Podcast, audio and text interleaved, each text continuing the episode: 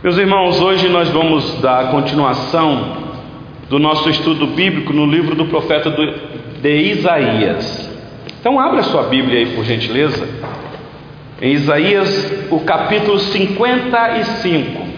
Semana passada, quando nós retomamos aqui os nossos estudos bíblicos neste precioso livro, nós fizemos aqui a exposição de alguns versículos e não concluímos este capítulo. E hoje eu quero com vocês aqui concluí-lo e tirar algumas lições para nós aqui.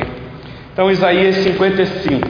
Eu vou ler, meus irmãos, todo o capítulo, são apenas 13 versículos, mas como semana passada quem estava aqui já presenciou aqui uma exposição dos versículos 1 ao 7, eu só vou passar assim bem ligeiramente por eles, mas a exposição se dará hoje dos versículos 8 a 13. Nós vamos tirar algumas lições aqui da, da ação poderosa, soberana do nosso Deus que chama o seu povo para receber a bênção que ele tem. É o que nós vamos aprender aqui. É um convite gracioso, maravilhoso de salvação e de ricas promessas para o seu povo. Então, acompanhe aí, por gentileza, a narrativa do texto que eu mesmo farei a leitura. Diz assim a palavra do nosso Deus. Isaías 55, versículo 1 em diante. Ah, todos vós os que tendes sede, vinde às águas, e vós os que não tendes dinheiro, vinde, comprai e comei. Sim, vinde e comprai sem dinheiro e sem preço vinho e leite. Por que gastais o dinheiro naquilo que não é pão, e o vosso suor naquilo que não satisfaz? Ouvi-me atentamente, comei o que é bom e vos deleitareis com finos manjares. Inclinai os ouvidos e vinde a mim, ouvi, e a vossa alma viverá porque convosco farei uma aliança perpétua, que consiste nas fiéis misericórdias prometida, prometidas a Davi. Eis que eu o dei por testemunho aos povos, como príncipe e governador dos povos. Eis que chamarás a uma nação que não conheces, e uma nação que nunca te conheceu correrá para junto de ti, por amor do Senhor teu Deus e do Santo de Israel, porque este te glorificou. Buscai o Senhor enquanto se pode achar, invocai-o enquanto está perto. Deixe o perverso o seu caminho, o iníquo os seus pensamentos. Converta-se ao Senhor, que se compadecerá dele, e volte-se para o nosso Deus, que é rico em perdoar. Porque os meus pensamentos não são os vossos pensamentos, nem os vossos caminhos os meus caminhos, diz o Senhor porque assim como os céus são mais altos do que a terra, assim são os meus caminhos mais altos do que os vossos caminhos, e os meus pensamentos mais altos do que os vossos pensamentos. Porque assim como desce a chuva e a neve dos céus e para lá não tornam, sem que primeiro reguem a terra e fecundem e façam brotar para dar semente ao semeador e pão ao que come, assim será a palavra que sair da minha boca, não voltará para mim vazia, mas fará o que me apraz e prosperará naquilo para que a designei. Saireis com alegria e em paz sereis guiados os montes e os outeiros romperão em cânticos diante de vós, e todas as árvores do bosque, do campo, baterão palmas. Em lugar do espinheiro, crescerá o cipreste, e em lugar da sarça, crescerá a murta, e será isto glória para o Senhor e memorial eterno que jamais será extinto. Até aqui a leitura da palavra do nosso Deus. Meus irmãos, o contexto aqui é sabido de todos nós, pelo tempo que nós temos estudado o livro do profeta Isaías, é um contexto do cativeiro babilônico. Nós estamos naquela segunda grande parte do livro de Isaías que apresenta a graça de Deus para o povo que será disciplinado. Deus, como Pai, vai disciplinar o povo, porque vai levar o povo para o cativeiro babilônico. 70 anos eles vão passar lá. O que nos assusta, meus irmãos, são as ricas promessas que nós temos neste livro, que a gente fica pensando assim: como que Deus é maravilhoso, é gracioso. Um Deus que usa da sua misericórdia de dar, eu, eu, vou colocar entre aspas, tá bom, meu irmão? Satisfação para o seu povo, um povo que não merecia satisfação, um povo que não merecia atenção. Ainda assim, o Senhor Deus, com compaixão desse povo, diz para o povo que vai fazer de disciplina, mas diz também o que vai fazer de derramar as bênçãos sobre o povo. E aqui nós estamos nesta parte maravilhosa de um convite que é dado para aquele povo, dizendo: Olha, apesar de tudo que vai acontecer com vocês, não tire os olhos de mim, porque eu sou o Deus de vocês, foi eu que chamei vocês, foi eu que fiz um pacto com vocês, foi eu que tirei vocês com mão forte lá do Egito. O povo deveria saber disso, e agora o povo está novamente na rebeldia. Então, Venha a mim, ou venham a mim, porque em mim vocês irão encontrar graça. É, a linguagem aqui é bem propícia. Não precisa de dinheiro. Vocês não vão comprar bênção comigo. Vocês não vão me negociar porque eu não estou à venda. O que eu tenho para vocês é graça sobre graça e abundante graça. Então, vinde. A linguagem aqui é, é pode vir a mim, vocês que têm sede porque eu sou água viva. Isso daqui, num contexto da Palestina, meus irmãos, é significativo. A água é algo preciosíssimo. Então, eh, a gente fica pensando aqui: esse povo, para poder ter acesso à água, será que tinha que dispensar muito dinheiro para matar a sede da sua família? Possivelmente, até hoje ainda é assim. Em muitos lugares, tem que comprar caminhão pipa de água para poder ter a manutenção da existência. Senhor Jesus, o Senhor Deus está dizendo: Mas venha a mim, vocês que não têm dinheiro, vocês que estão com sede, vocês que são necessitados, vocês que reconhecem que não são nada, que estão fadados ao fracasso, que não têm recurso. Vocês não têm recurso, mas eu tenho. Então vinde, comprai e comei. Sim, diz aí o versículo de número 1. Comprai e comei Vinde, comprai sem dinheiro e sem preço vinho e leite, aquela terra que manava leite e mel. Mas aí o versículo 2 vem as indagações. Por que é que o prazer de vocês está em outro ou em outrem e não em mim? E aí vem essas perguntas: por quê? Por quê? Por que, vocês não se saciam em mim? Eu sou a satisfação de vocês, eu sou o prazer de vocês, eu sou a razão da existência de vocês. Por que vocês gastam o dinheiro de vocês com aquilo que não é pão? E todo o esforço de vocês, o suor, naquilo que não satisfaz. E aí a gente já sabe o que é que aconteceu. Era realmente isso. O povo era um povo que estava vivendo o seu antropocentrismo, ou seja, estava vivendo muito para si mesmo, só nesse mundo, de si para si, e não valorizava aquele que era o mantenedor e sustentador da vida deles. Então vem esse convite: venha a mim, Vinde a mim, todos vós que estáis cansados, ouvi-me, dá ouvido a mim, porque eu tenho palavras de vida, belas palavras de vida. Então, meus irmãos, foi isso que nós vimos aqui um pouquinho semana passada. Nós frisamos bastante isso. E aí nós vimos que apesar desse convite gracioso, esse convite gracioso vem atrelado a um convite de arrependimento.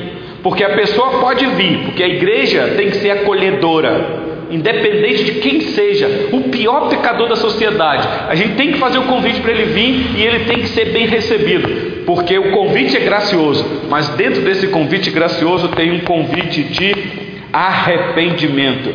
Vê aí comigo versículos 6 e 7. Diz assim: Buscai o Senhor enquanto se pode achar, invocai enquanto está perto. É dando uma possibilidade. Então, busque enquanto dá tempo. Mas aí vem o versículo 7 dizendo: Mas deixe o perverso o seu caminho. O perverso vai vir, mas quando ele vier, ele sabe que vai ter que abandonar aquele caminho da perversidade.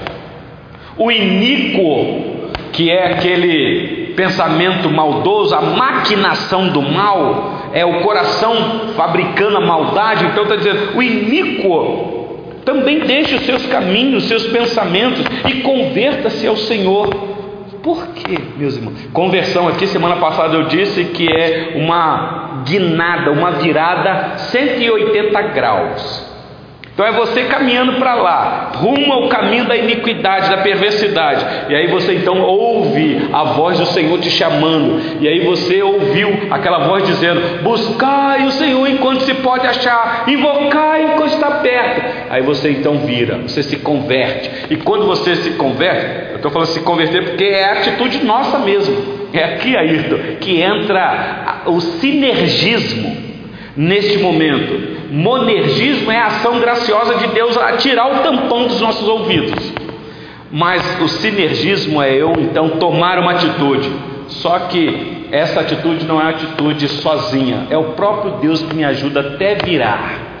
Até para poder me converter, mudar de, de rumo, é o próprio Deus que faz isso com a gente.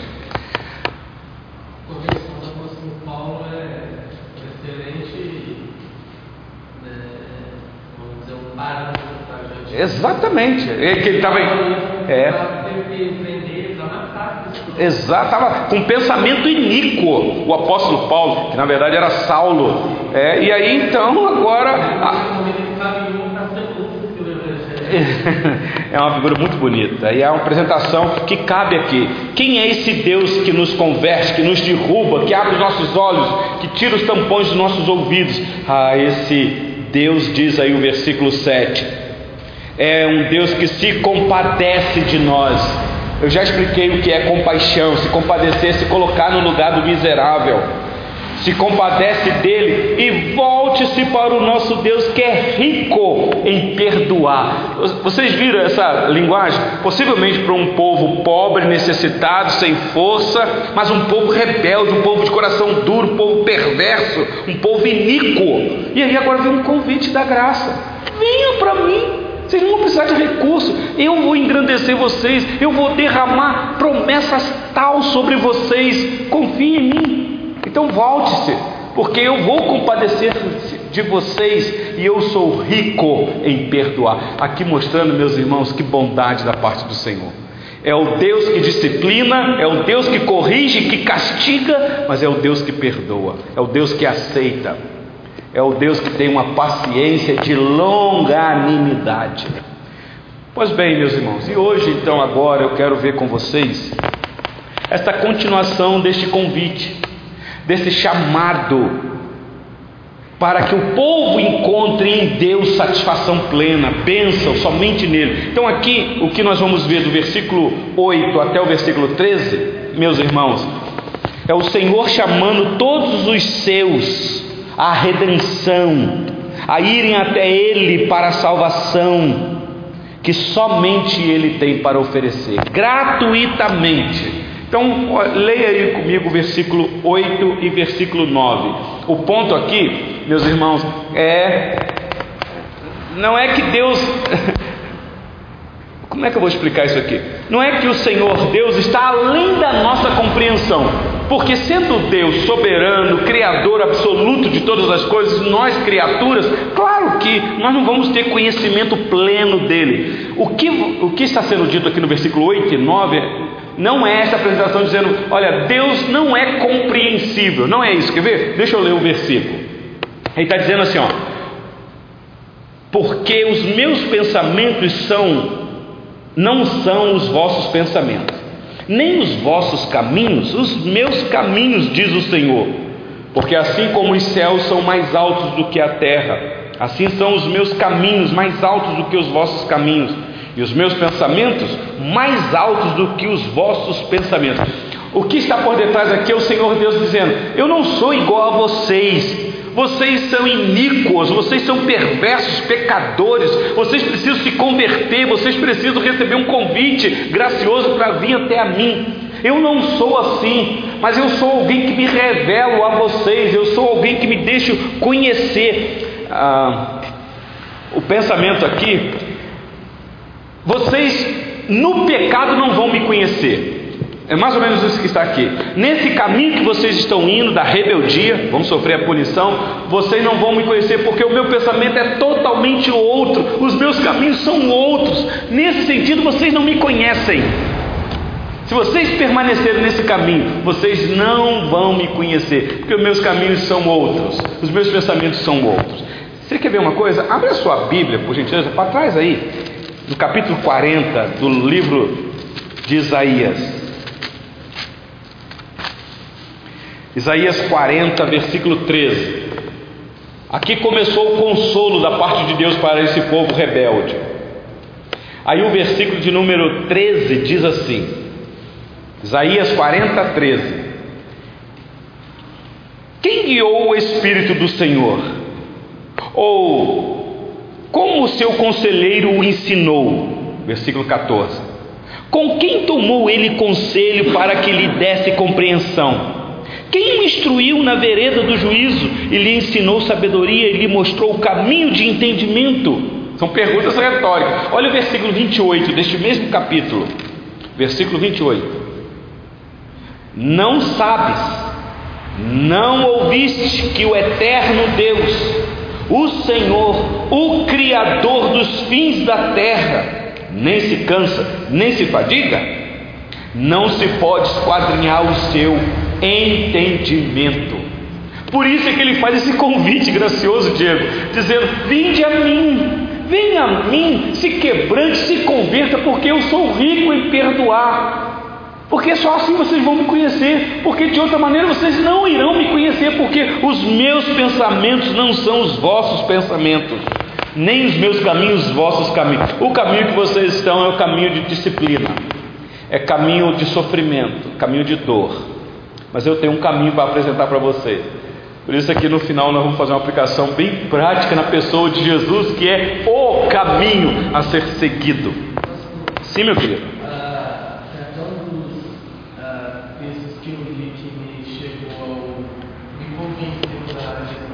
dos ah, fala né, que o Espírito da verdade que o mundo não pode conhecer. Que o caminho que você está é impossível. Sim, sim. Aí fala, mas o Espírito Santo convence o homem do pecado, da justiça e do juízo. Então, ah, nós só podemos conhecer a Deus verdadeiramente quando Ele nos convence. Ah, e ele ainda fala mais, né, exemplo, do pecado porque não crê em mim. Então ele convence é a nossa incredulidade, que, que, é algo assim que a gente fica pensando, né? É, é algo tenebroso. Porque o crer, Diego, é racional, mas a incredulidade é irracional. É um negócio que a gente fica pensando assim, então, olha o perigo da incredulidade. Agora, a fé não, a fé nossa é uma fé que faz a gente pensar, como diz o, o, o teólogo lá, né? Creio e também, é, crer é também pensar. Então não é uma fé mística, é uma fé que a gente vai ter conhecimento de quem é o nosso Deus. Mas a incredulidade vai fazer com que o homem não entenda quem é Deus, porque os caminhos do Senhor são mais altos. O ponto diz aí. Muito bem, Diego. Então vocês prestaram atenção, meus irmãos? O ponto aqui nesses dois versículos não é que Deus está além da nossa compreensão, mas que os nossos pecados nos afastam dos pensamentos corretos acerca de Deus. Então, quando estamos alinhados com aquilo que o Senhor Deus deixou para nós como caminho de vida, então os nossos pensamentos vão seguir os caminhos santos de Deus para sermos salvos. O ponto é: agora o pecado nos afasta. Então, ah, o pecado deve ser afastado dos nossos pensamentos pecaminosos. E aí então, buscar pensamentos e caminhos santos. Por isso, buscai o Senhor enquanto se pode achar, invocai-o enquanto está perto. Esta é a máxima deste versículo. Então, versículo de número 10 e 11. Veja aí comigo, meus irmãos. Aqui uma apresentação muito bonita do Deus Criador, mantenedor, governador, sustentador da natureza. Olha o versículo 10 e 11. Porque assim como desce a chuva e a neve dos céus e para lá não tornam, sem que primeiro reguem a terra e a fecundem a façam brotar, para dar semente ao semeador e pão ao que come, assim será a palavra que sair da minha boca. Que coisa bonita! Não voltará para mim vazia, mas fará o que me apraz e prosperará naquilo para que a designei. Meus irmãos, assim como a chuva e a neve realizam os seus propósitos naturais, por assim dizer, assim também a palavra de Deus. Diego, isso para o coração do pregador, do evangelista, é música, porque não é a palavra do pregador, não é a palavra do pastor, é a palavra de Deus. Então é só pregar a palavra de Deus, não tem mistério nenhum. É pregar a palavra e ela irá fazer o que tem que fazer. Vocês lembram de Lutero, a reforma? No século XVI, aquele movimento maravilhoso que Deus usou Lutero para trazer uma cisão com a religião da época. E aí depois Lutero foi interrogado sobre a ação maravilhosa que aconteceu. Aí perguntaram, Lutero, como é que foi isso, Lutero? O que, que você fez, Lutero? Resposta de um alemão meio bruto: Eu não fiz nada, a palavra fez tudo. que coisa maravilhosa! Aqui está o segredo, meus irmãos, de uma igreja saudável, de uma igreja é, verdadeira, de uma igreja que evangeliza, de uma igreja que realiza missões, de uma igreja que é acolhedora, de uma igreja que é fiel a Deus, uma igreja que prega a palavra. Muitas vezes, ah, aparentemente, ah, não vemos os frutos, né? até podemos não ver. E Paulo ele responde sobre isso pelo fato, lá em Romanos 9, pelo fato de que ah, muitos dos judeus não creram e outros creram, então ele fala assim, ah, não que a palavra de Deus haja falhado. É. Então o pessoal fala que todo falhou. É. Tem pessoas que não creram nessas verdades, tem pessoas que ouvem se convertem, não é porque a palavra falhou. Falhou de jeito nenhum. Porque nem todos os são de Israel São israelitas. Descendentes da descendência de Abraão são todos filhos, Hum. mas Isaac está chamado de sua descendência. A promessa. É, exatamente. Pois é. irá fazer. Então o segredo, o segredo, Diego, da evangelização, seja em que lugar que for, é anunciar a palavra de Deus.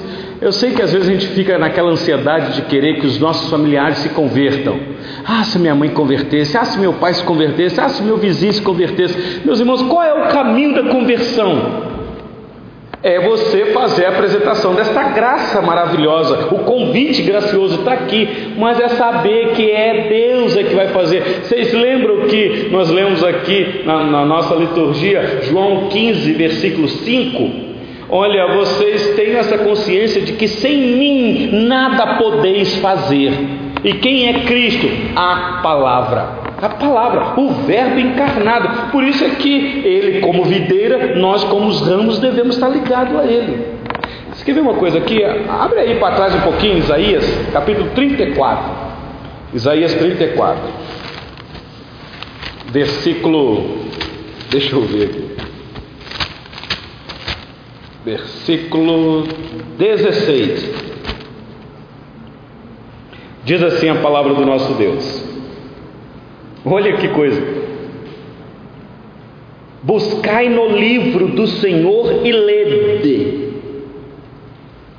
Nenhuma destas criaturas falhará, nenhuma, nenhuma nem outra faltará, porque a boca do Senhor o ordenou e o seu espírito mesmo as ajuntará. Não sei se vocês lembram quando nós passamos por aqui sobre a fúria que está às nações, a briga de nação contra nação, especialmente agora as nações estão vindo para cima da nação de Israel.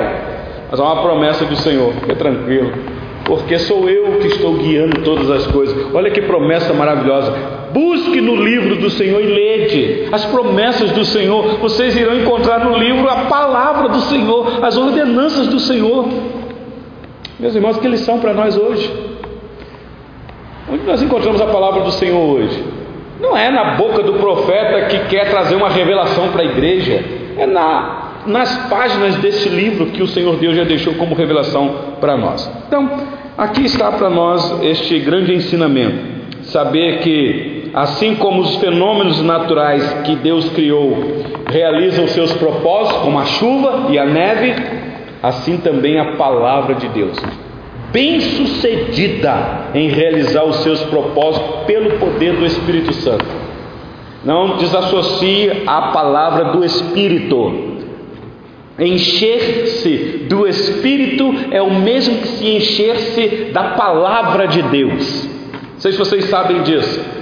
O apóstolo Paulo, escrevendo aos, aos Efésios, capítulo 5, versículo 18, diz assim: Não vos embriagueis com vinho no qual há dissolução ou dissimulação, mas enchei-vos do Espírito e quando Paulo vai escrever neste mesmo tom para os Colossenses, ele vai dizer que habite em vós é o mesmo que dizer, seja cheio de Deus ricamente a palavra de Cristo. Então você ser cheio do Espírito e Cristo habitando ricamente em você é o mesmo de que você ter a palavra encharcada no teu coração.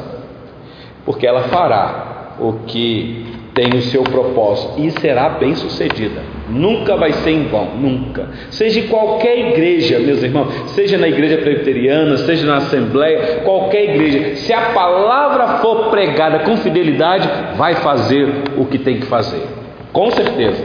E para finalizar, olha aí Isaías 56, versículos 12 e 13. Diz assim: aqui é promessa é, escatológica, maravilhosa. Ah, saireis com alegria e em paz sereis guiados. Os montes e os outeiros romperão em cânticos diante de vós, e todas as árvores do campo baterão palmas. Vocês sabem que isso aqui é uma figura de linguagem, né? que é as árvores do campo não tem mão, bater palma é uma figura de linguagem, dizendo: até a natureza louva o Senhor, esbraveja a celebração ao Senhor. Mas olha o versículo 13, meus irmãos, que contraste aqui.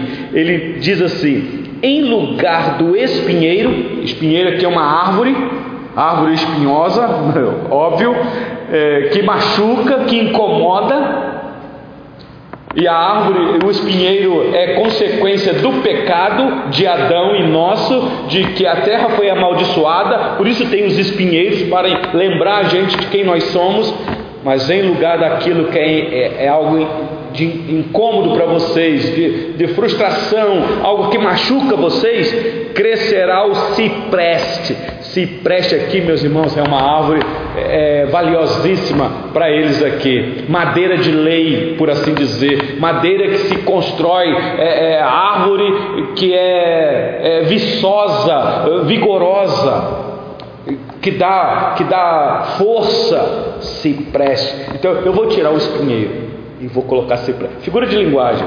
E aí continua. E em lugar da sarça, meus irmãos, sarça é, é, o mesmo espinheiro praticamente. A sarça é aquela árvore que dá só no deserto, que também é espinhosa. E pouco, pra, pouco serve para alguma coisa. Talvez para dar uma sombra para o beduíno no deserto. Mas os estudiosos dizem que ela não tem muita durabilidade, seca com muita facilidade.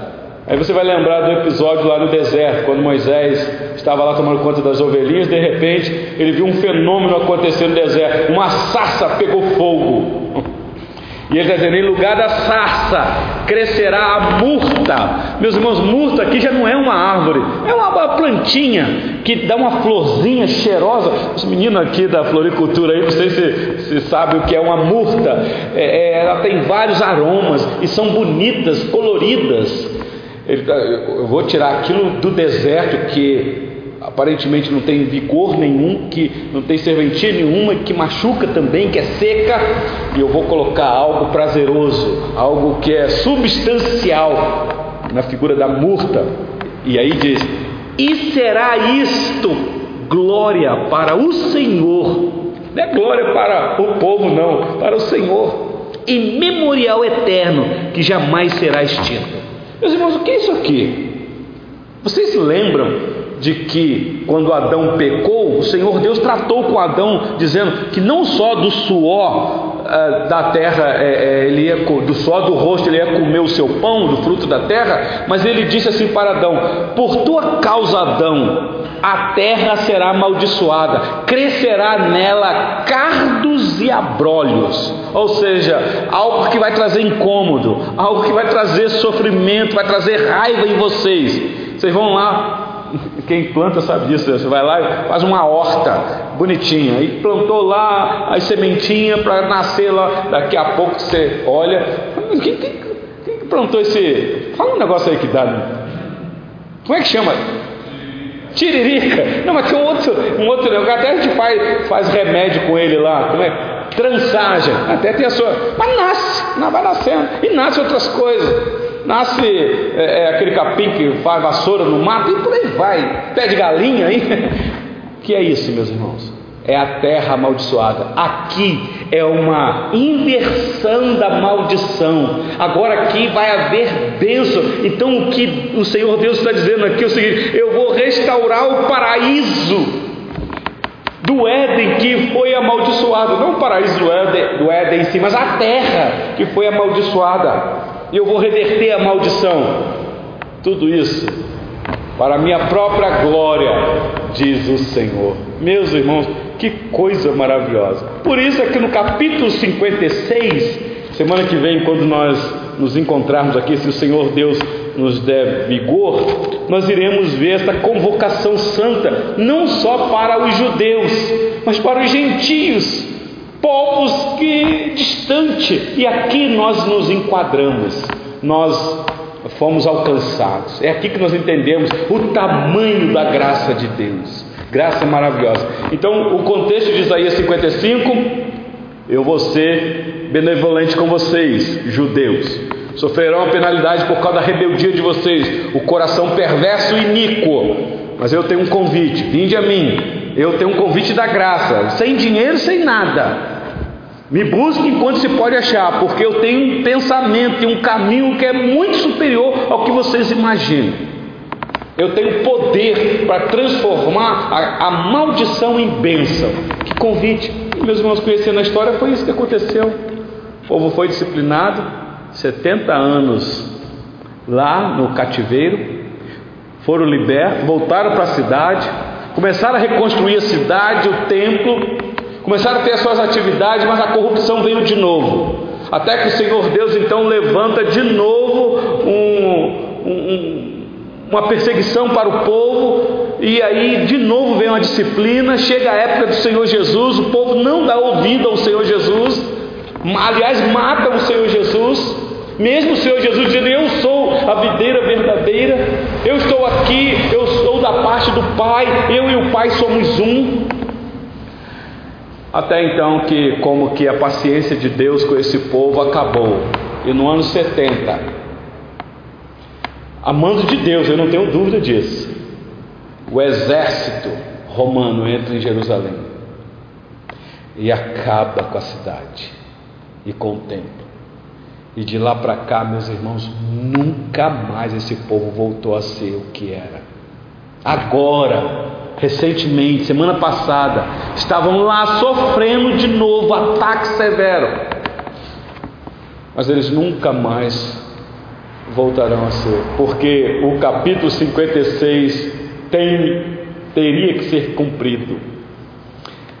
Haveria uma vocação além dos muros de Israel, além de nação étnica, para alcançar gentios.